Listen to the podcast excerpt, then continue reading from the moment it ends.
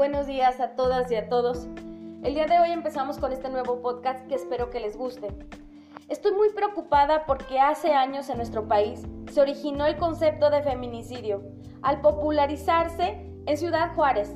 Entre 1993 y 2012 se registraron en Ciudad Juárez más de 700 asesinatos violentos de mujeres, de las cuales la mayoría presentaba evidencias de violencia sexual. Ahora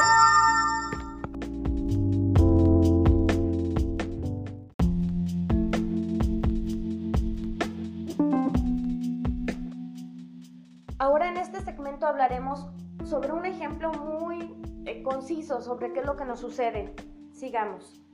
La discriminación contra las mujeres y las niñas y la desigualdad de género tienen su expresión en los actos cotidianos. Ejemplo, el hombre te dice, un no me vas con las amigas, tu comida es una porquería o te me cambias de ropa porque pareces una zorra. ¿Qué tal? ¿Le suena? Según las Naciones Unidas, una violación a nuestros derechos humanos. Esto es lo que sufrimos con este tipo de comentarios.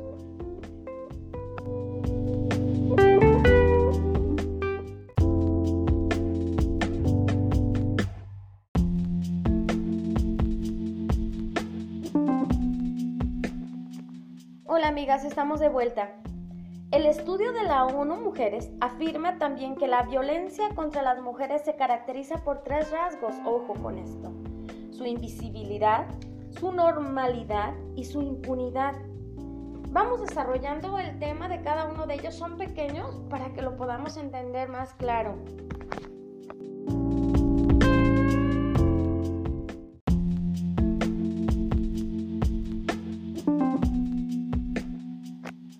Amigas, espero que realmente les esté gustando este podcast.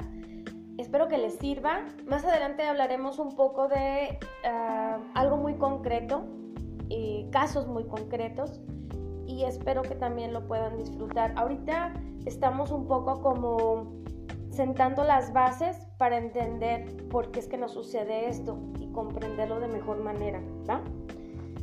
Como les comentaba, vamos hablando un poco de la invisibilidad producto, esta invisibilidad es producto de las pautas culturales que aún priman en nuestras sociedades, en las que la violencia intrafamiliar o de pareja y los abusos sexuales de conocidos o familiares son conocidos como eventos privados. De seguro tenemos a la amiga de mi amiga que se golpeó en la cara y sola.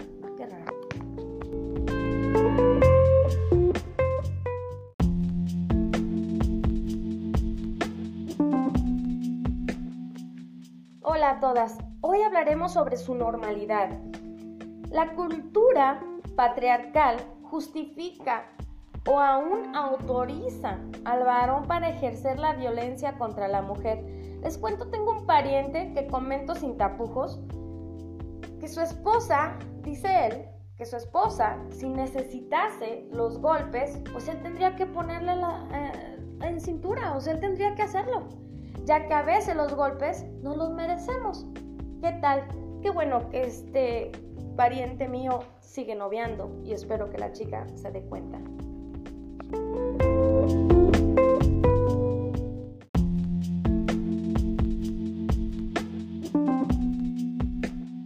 Hola amigas, les cuento que este es el último de los rasgos según el estudio de, la, de ONU Mujeres y viene siendo su impunidad.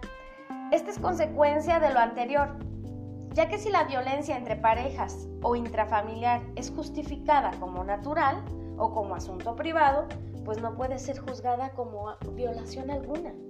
Los asesinatos de mujeres generalmente son el acto culminante de una serie de vejaciones cruentas que ya han vulnerado previamente diversos derechos de las mujeres e infringido agresiones como abusos verbales, físicos, tortura, esclavitud sexual, claro, incesto, abuso sexual infantil, pasando por agresión psicológica, que es bien común, el hostigamiento sexual, la violación y la privación de la libertad. ¿Qué tal? Eh?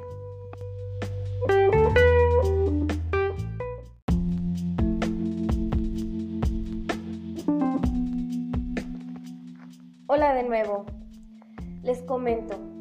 Sí, definitivamente sí. En México asesinan mujeres. Las asesinan de todas las formas inimaginables. Físico, sí, pero también mentalmente. Las historias en mi libro, Odisea de una divorciada, son verdaderas. He visto y escuchado sobre las violaciones de mis amigas. Sé cómo sus vidas se desmoronaron ante sus ojos.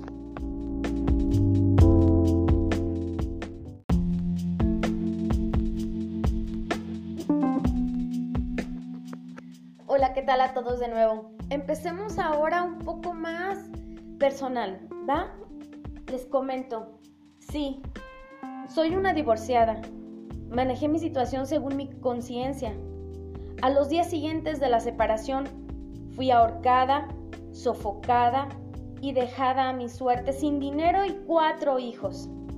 Este pequeño y desbaratado núcleo familiar vivía ahora cabizbajos, Volteaba a ver a mis hijos y veía el temor en sus ojos y peor aún, la vergüenza.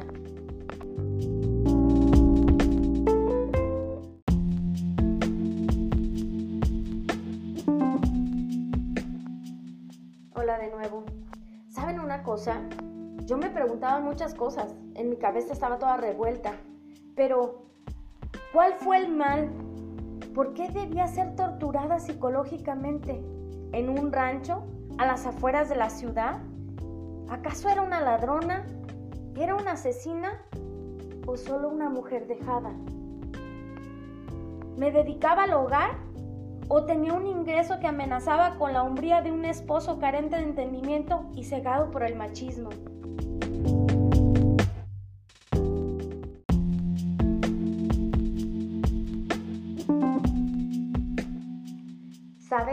Tantas preguntas que hasta me hacía preguntas que no tenían que ver conmigo. Por ejemplo, ¿quiénes somos todos y todas para solo ver lo que sucede sin hacer nada? No importa qué haya hecho, la sociedad fue la que inculpó. ¿Y la ley? Bueno, la ley hizo nada y nos deja una pregunta de por qué. Bueno, porque las leyes no están hechas para respaldar a mujeres que no tienen cómo comprobar ingreso del marido. No, no hay ley cuando se nos niega casa, somos alejadas de las escuelas, se nos niega el servicio de primera en los hospitales, no cuando somos torturadas. ¿Saben? San Agustín dijo, una ley injusta no es ley.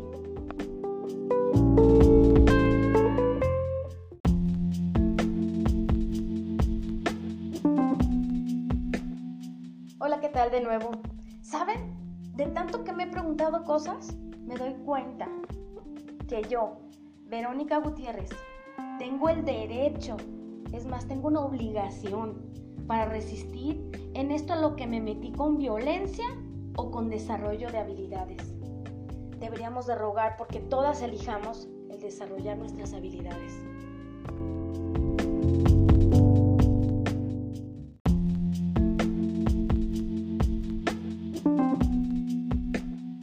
¿Qué tal de nuevo? Me da muchísimo gusto que sigan con nosotros. Tengo una serie de preguntas y por supuesto también tengo las respuestas, pero es mi respuesta. Me gustaría que en cada pregunta ustedes mismos se lo contesten. Les daré un momento para que lo hagan. De hecho, brincaré un próximo segmento para que ustedes puedan contestarlo. más que nada, es una contestación para ti misma. Fíjate en lo que viene. La pregunta es, ¿quién es el juez? ¿Quién es aquí el juez?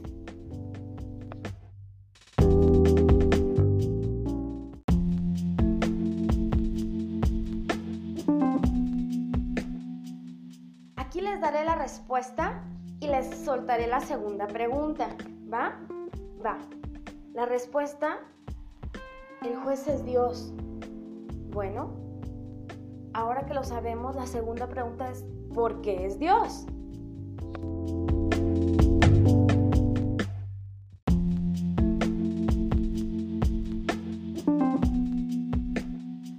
Les comento, la pregunta anterior era ¿por qué es Dios? La respuesta, a mi ver, es porque Él decide quién gana o pierde, no mi oponente. El oponente puede ser quien sea que tú estés viviendo en este momento. Tu marido, la familia de su marido, puede ser alguien con el que tengas algún conflicto. El punto es que el que decide solamente es Dios. La siguiente pregunta es, ¿quién es tu oponente?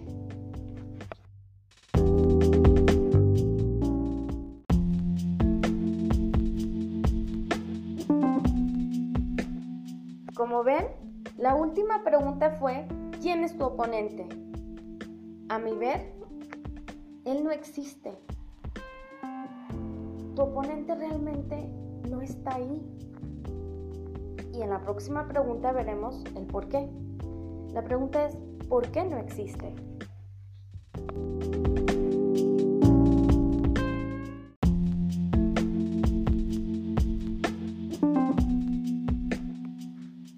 Con esto terminamos. La respuesta es porque solo una voz contraria a mi verdad. Exacto. Tu, tu, oponente no existe porque él solamente tiene una voz que habla totalmente lo contrario a lo que es tu verdad, a lo que es la verdad. Así es como yo termino este segmento. Por favor, siempre, siempre hablen con la verdad. Traten de imaginar lo que hubiera pasado si se hubieran quedado. O si todavía están ahí, háblense a ustedes mismas con la verdad. No se mientan sobre lo que están viviendo. Sigan adelante, les deseo lo mejor.